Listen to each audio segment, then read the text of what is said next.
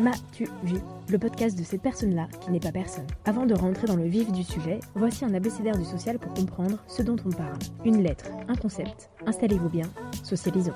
Z comme zèbre. Alors, euh, c'est la dernière lettre de l'abécédaire. Donc, pourquoi pas parler des zèbres?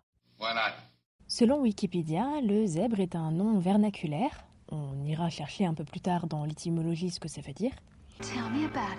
Donc un nom euh, vulgaire euh, commun pour désigner plusieurs espèces différentes d'herbivores de la famille des équidés. Ils se trouvent principalement en Afrique centrale et australe. Ces animaux se caractérisent par des bandes de rayures, généralement verticales, noires et blanches. Bien que... Non, non, pardon, je ne vais pas parler des zèbres euh, des animaux. Je vais parler des zèbres comme une métaphore des travailleurs sociaux. Si, si, il y a un truc. Il y a un truc en commun, euh, ça, va, ça va le faire. Je vais mener ma métaphore jusqu'au bout et ça va le faire. Sounds good to me. Alors, l'idée de comparer des zèbres aux accompagnants sociaux, ça, ça vient pas de moi. Ça vient de Orion, pas la constellation, mais un personnage du roman L'Enfant Bleu de Henri Bouchot. Oui, je vous en ai parlé lors de mon premier épisode, A comme accompagnement. Là, on est au Z, la boucle est bouclée, allez. No, I'm not crazy? Donc, L'Enfant Bleu est un roman écrit en 2004 par Henri Bouchot qui raconte l'histoire de Orion, qui est un enfant artiste multidisciplinaire de 13 ans qui est accueilli en hôpital de jour en raison des crises psychotiques qui l'amènent dans des états émotionnels assez extrêmes.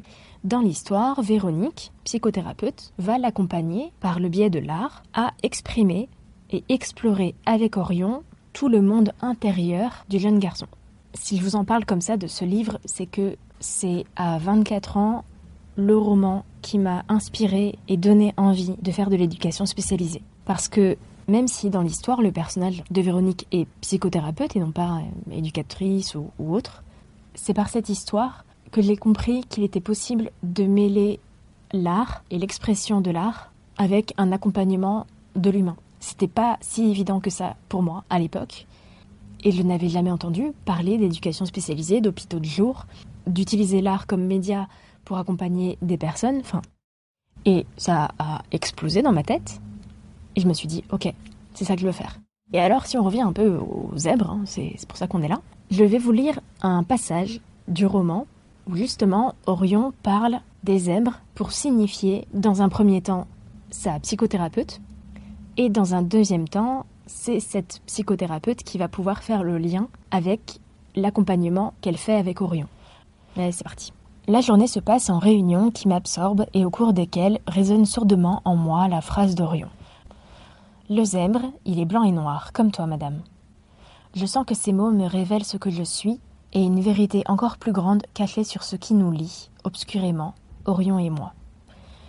Dans le train qui me ramène chez nous, je pense au Tao chinois, cette forme parfaite où le noir et le blanc sont à la fois unis et séparés dans le cercle par la douceur d'une courbe lente. Dans le noir, le germe du blanc, et dans le blanc, celui du noir. Est-ce que c'est cela que nous tentons de nous apporter l'un à l'autre? Pour Orion, le blanc est la couleur de la lumière, celle de la feuille blanche sur laquelle il pourra dessiner, c'est le moyen de sa marche en avant. Le noir, c'est le trait qui lui fait découvrir ce qui est en attente, dans sa tête. C'est aussi la couleur du démon. En le poussant en avant, en l'engageant à se risquer, je suis aussi pour lui du côté du démon. Je suis aussi une sorte de démon de Paris qui bouscule ses habitudes, ses conforts apeurés, ses résistances.